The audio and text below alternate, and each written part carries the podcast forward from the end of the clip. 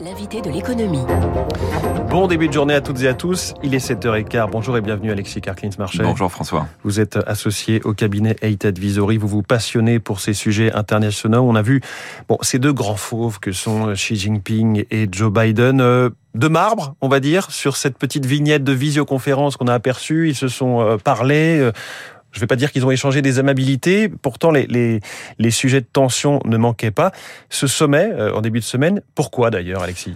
Alors, il est normal que les États-Unis et la Chine se parlent régulièrement, et, ce sommet, qui était en réalité la troisième discussion officielle entre le président Biden et le président Xi, c'est effectivement tenu dans la nuit de, de, lundi à mardi. Alors, lundi soir aux États-Unis, mardi matin en Chine. Joe Biden dans euh, le bureau euh, ovale de la Maison Blanche, euh, le président Xi dans le grand hall du peuple. Ils se parlent. C'était la première fois qu'ils se parlaient en physique, en tête à tête, alors en l'occurrence en visioconférence.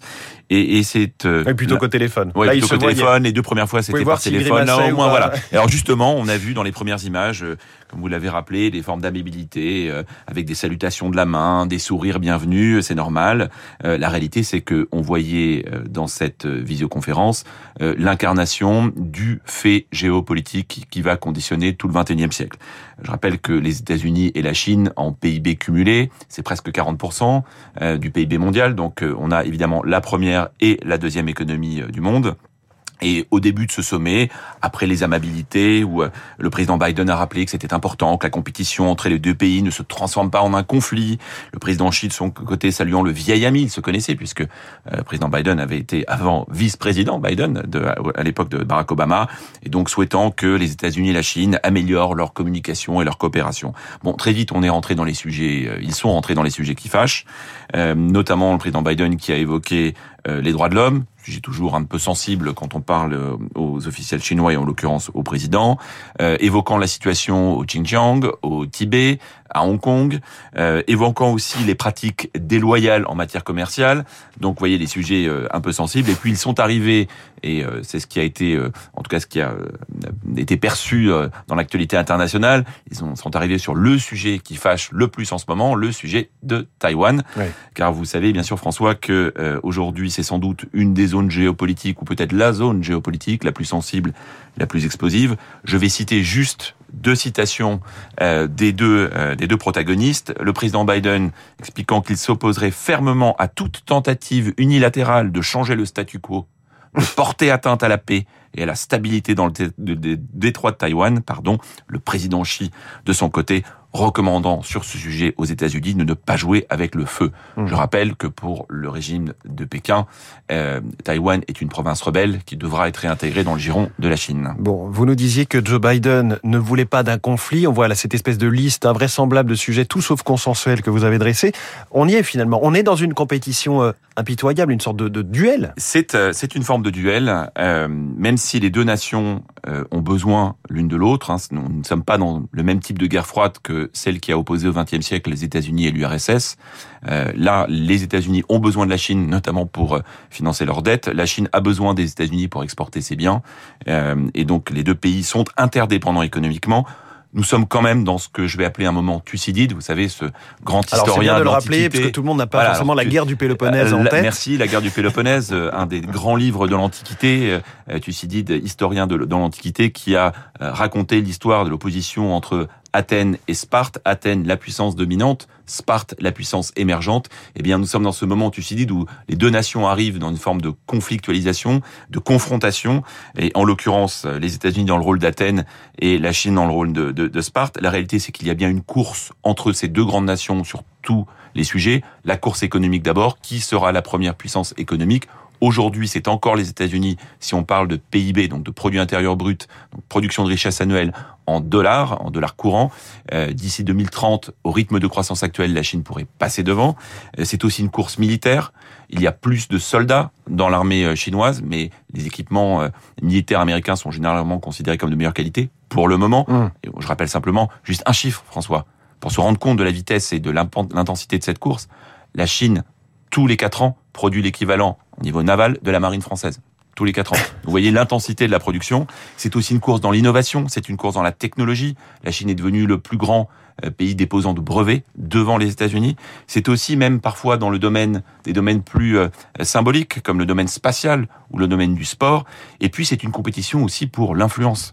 Alors les États-Unis peuvent s'appuyer sur leur soft power, c'est-à-dire ce, ce modèle qui influence et qui attire parce qu'il y a un côté inclusif, un côté universel. La Chine, elle, de la son culture, côté, la culture, bien sûr. Nous sommes tous quelque part un peu américains, en tout cas nous sommes influencés. Notre monde plus est influencé plus que plus que, que l'autre. Dans un, on connaît moins Confucius. Euh, oui. que les, les, séries américaines. Euh, mais la réalité aussi, c'est que la Chine investit beaucoup, notamment sur ce qu'on appelle les nouvelles routes de la soie. Vous savez, c'est tous ces, ces plans gigantesques d'infrastructures à la fois sur Terre et à la fois le long des côtes de l'océan Indien et même dans le Pacifique, justement pour créer de la dépendance vis-à-vis des autres nations. Oui, chez des, chez des partenaires, hein, pas simplement des partenaires. en Chine, effectivement. Et on peut imaginer que chacun de ces deux géants a aussi un agenda plus personnel, euh, un agenda en tout cas respectif, euh, côté Joe Biden, côté Xi Jinping. C'est vrai, c'est vrai, et ça se sent, ça se On rappelle que le président Biden, lui, évidemment, met en avant le fait de poser les bases pour que les États-Unis gardent le leadership, gardent la domination au XXIe siècle.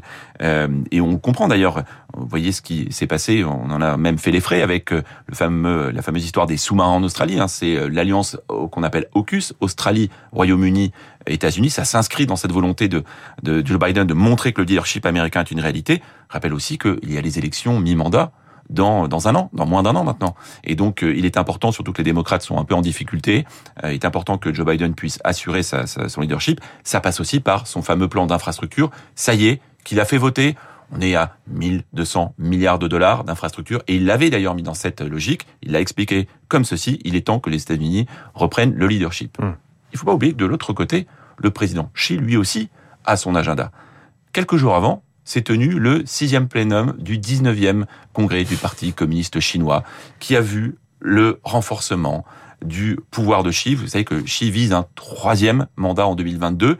Et donc, euh, il y a eu un Il a réformé la Constitution pour euh, pouvoir le faire. Et là, voilà. Et la réforme de la Constitution, c'est un texte, c'est un texte notamment euh, qui appelle le parti, l'armée, le peuple chinois à s'unir plus étroitement autour du comité central dont Xi Jinping forme le cœur. Hmm. Et donc, ça veut dire quoi concrètement? C'est que Xi, aujourd'hui, apparaît, veut apparaître comme homme providentiel de la Chine, euh, se plaçant au même niveau que Mao, présenté comme celui qui a relevé la dignité de la Chine, au même niveau que Deng, celui qui a enrichi la Chine, eh bien, le président Xi, lui, veut être celui qui a redonné la puissance euh, à la Chine, empereur, au nouvel empereur chinois avec une vision d'une Chine qui doit retrouver son leadership qui fut celui avant 1800. Alors c'est bien, on a parlé de ces deux géants qui écrasent tout. Il nous reste une minute pour parler de l'Europe.